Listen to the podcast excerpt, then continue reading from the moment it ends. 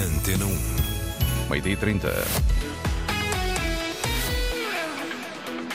A hora do Jornal de Desporto, títulos desta edição, João Gomes Dias. Augusto Inácio não gostou de escutar Frederico Varandas e pede que os jogadores deem o exemplo no clássico. O Benfica prepara-se para defrontar o melhor marcador do campeonato. Neste jornal escutamos o antigo treinador de Simon Banza.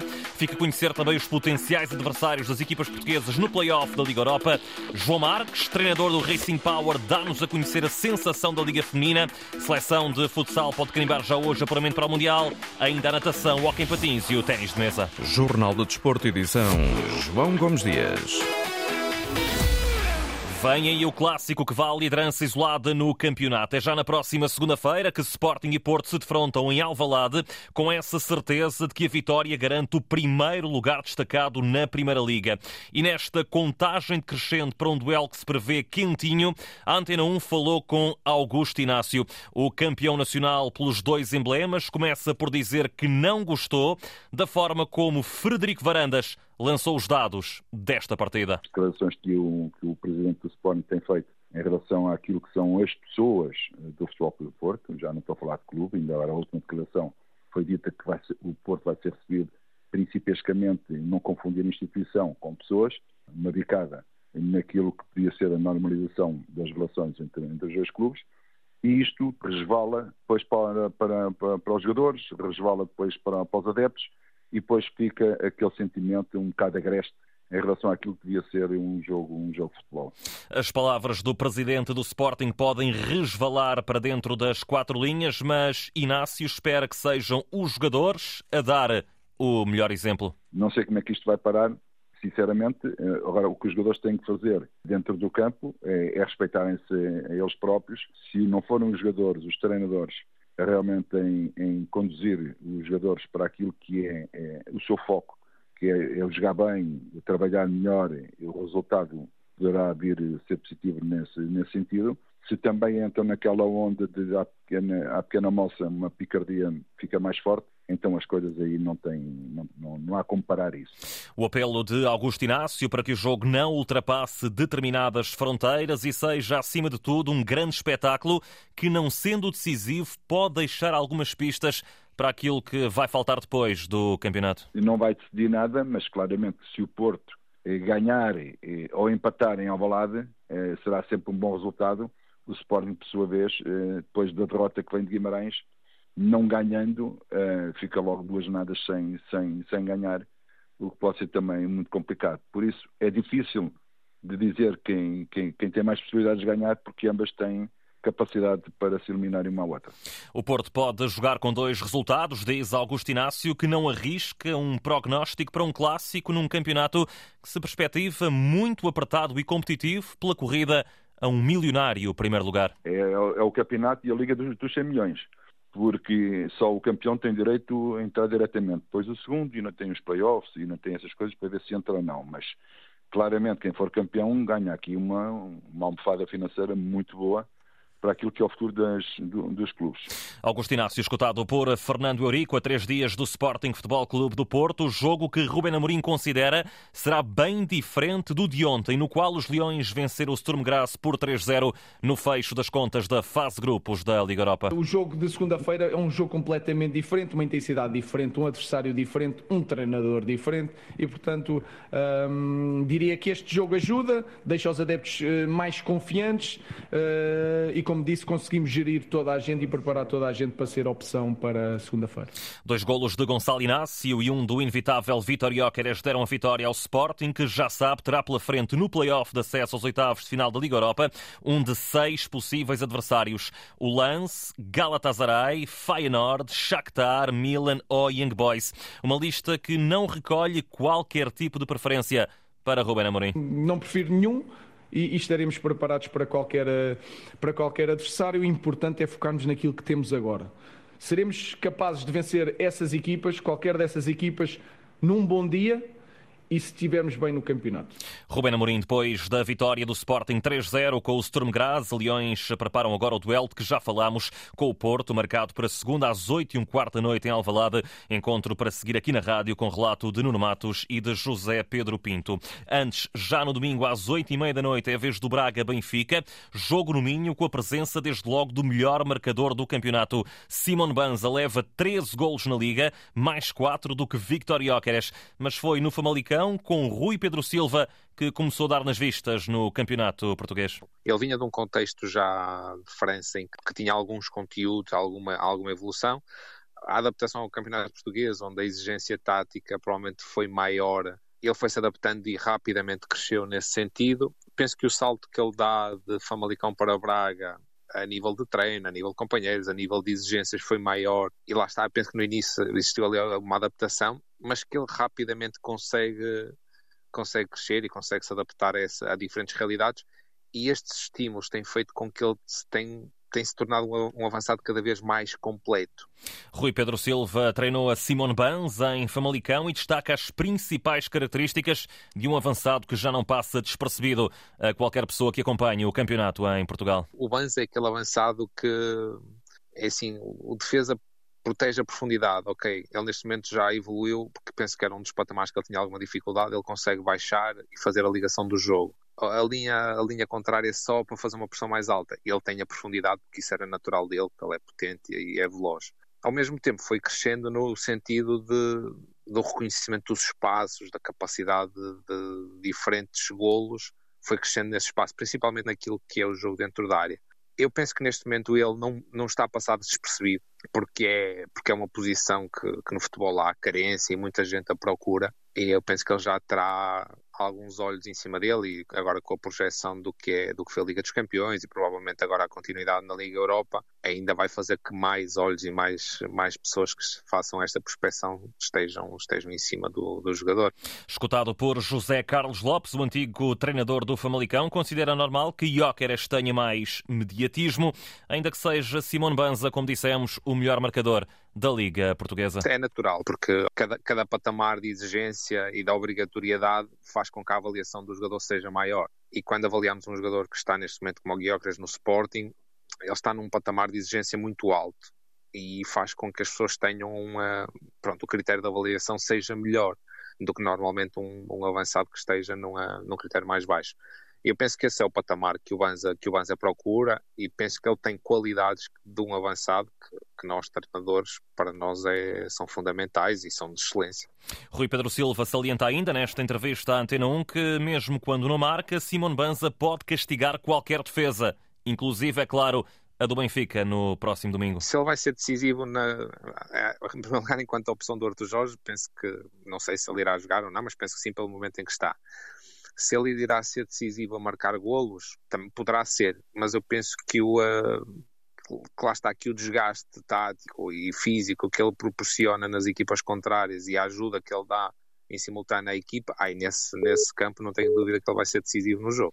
Rui Pedro Silva na projeção do Braga Benfica, agendado para domingo às oito e meia da noite, para seguir aqui na rádio com relato de Carlos Rui Abreu. Ora, ainda a propósito de Braga e Benfica, os dois clubes ficaram a conhecer os potenciais adversários no play-off da Liga Europa. São eles o Friburgo, Marselha, Rennes, Roma, Toulouse, Sparta de Praga e ainda Karabag. O sorteio está marcado para segunda-feira de manhã, logo após o Porto também ficar a conhecer o destino, mas aí na Liga dos Campeões. A ronda 14 do campeonato, que tem estes dois grandes jogos de que já falámos, começa já hoje no Algarve, com o Farense Estrela da Amadora. A equipa da casa está num confortável oitavo lugar, depois de um empate na luz com o Benfica, que José Mota espera não tenha deslumbrado os jogadores. Não queremos uh, lembrar muito sobre o que sobre o que fizemos. Temos é que pensar no nosso jogo, nosso próximo jogo, que é com um adversário direto, e assim um adversário que nós temos que fazer tudo para, para, para, para vencer. E, portanto, temos que estar muito bem preparados para, para conseguir eh, vencer e seria excelente conseguirmos três pontos.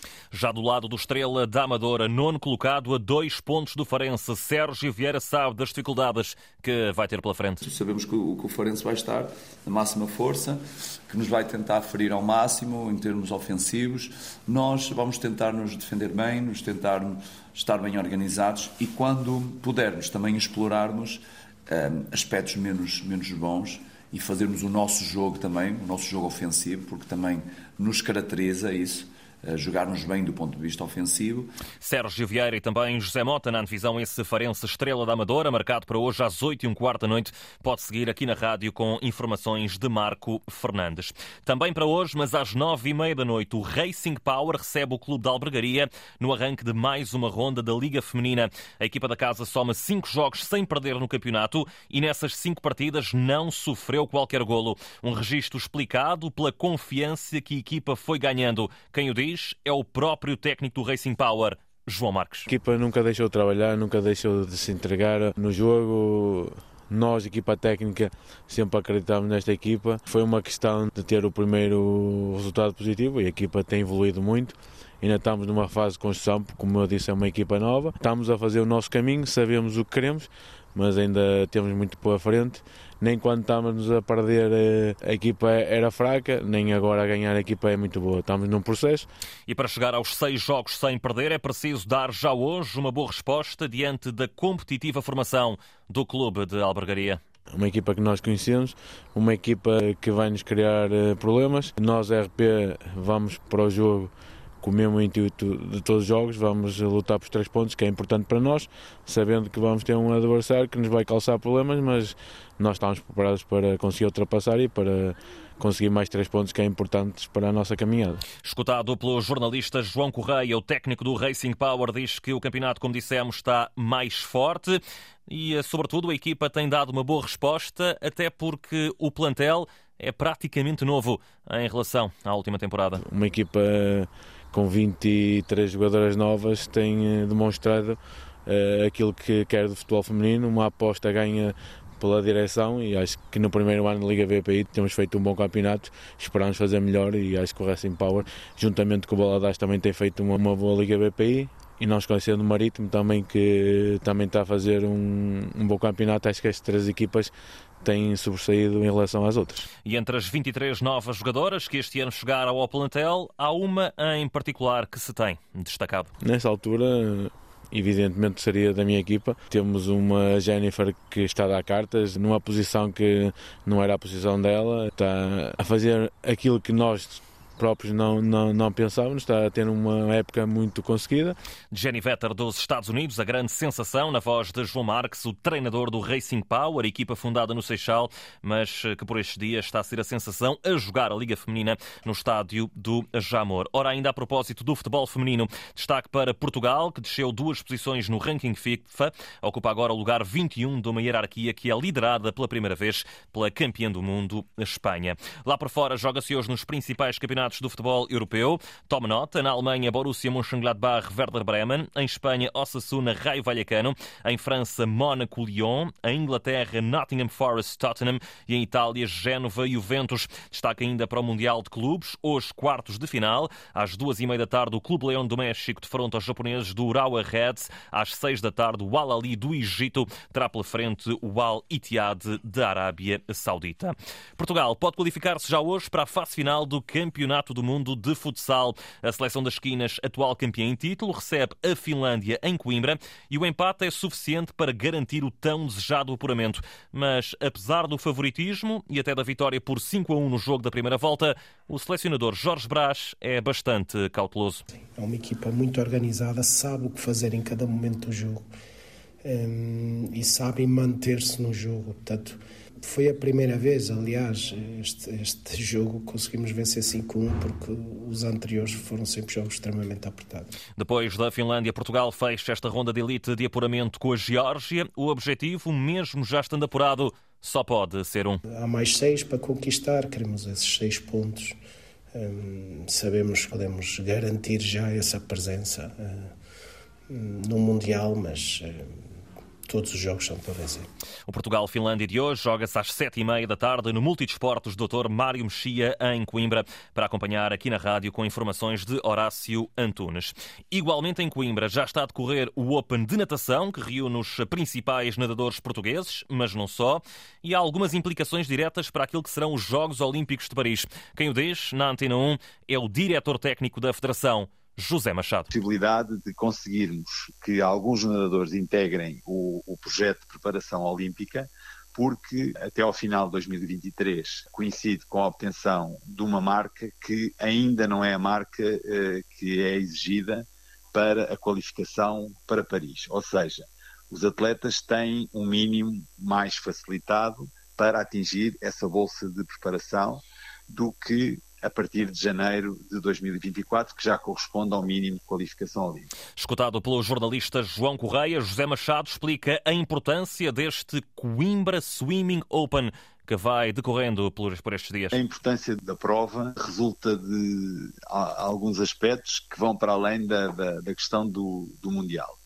A questão do Mundial serve para tirar as últimas dúvidas que possam existir em relação à, à possibilidade de integrarmos outros nadadores na seleção que vai ao Campeonato do Mundo, porque à partida temos oito nadadores que estão apurados e é uma possibilidade de tirar algumas dúvidas em relação a isso.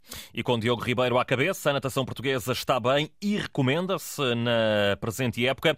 Como destaca o diretor técnico nacional? Estamos num período superlativo em relação à prestação da natação mas também nos traz algumas dificuldades adicionais, que é o facto de termos um campeonato do mundo e os Jogos Olímpicos. Em oito meses temos as duas competições, com seis meses de separação. Os melhores nadadores a nível mundial, parte deles irá fazer uma opção entre estar presente no Campeonato do Mundo e estar presente nos Jogos Olímpicos e poderá haver, de certa forma, um número menor de candidatos a esse objetivo neste Campeonato do Mundo. A agenda preenchida da natação para os próximos meses. Para já, os nadadores estão concentrados neste Coimbra Swimming Open. E a propósito desta competição, já esta manhã, destaque para Francisca Martins. Ela bateu o recorde dos 200 metros livres, recorde nacional. Notas finais nesta edição. No Hockey Patins jogou-se ontem para a Liga dos Campeões, segunda jornada da fase de grupos, com destaque para a vitória do Sporting de Tomar diante do Porto por 5 3 Nas restantes partidas que também envolveram equipas portuguesas, tivemos os seguintes resultados: Valongo 2, Lodi 2, São Omer 2, Oliveirense 4 e também Liceu 2, Hockey de Barcelos 4. No ténis de mesa, o Sporting joga esta tarde na Alemanha, 6 da tarde, com o Borussia Düsseldorf. É mais um encontro da Liga dos Campeões. E finalmente no ténis, Francisca Jorge está cada vez mais perto de poder jogar a fase de qualificação para o Open da Austrália, depois de ontem ter garantido a passagem às meias finais do ITF de Vacária, que está a decorrer no Brasil. Completa o Jornal de Desporto. A edição foi de João Gomes Dias. A informação desportiva está à distância de um clique na net em desporto.rtp.pt.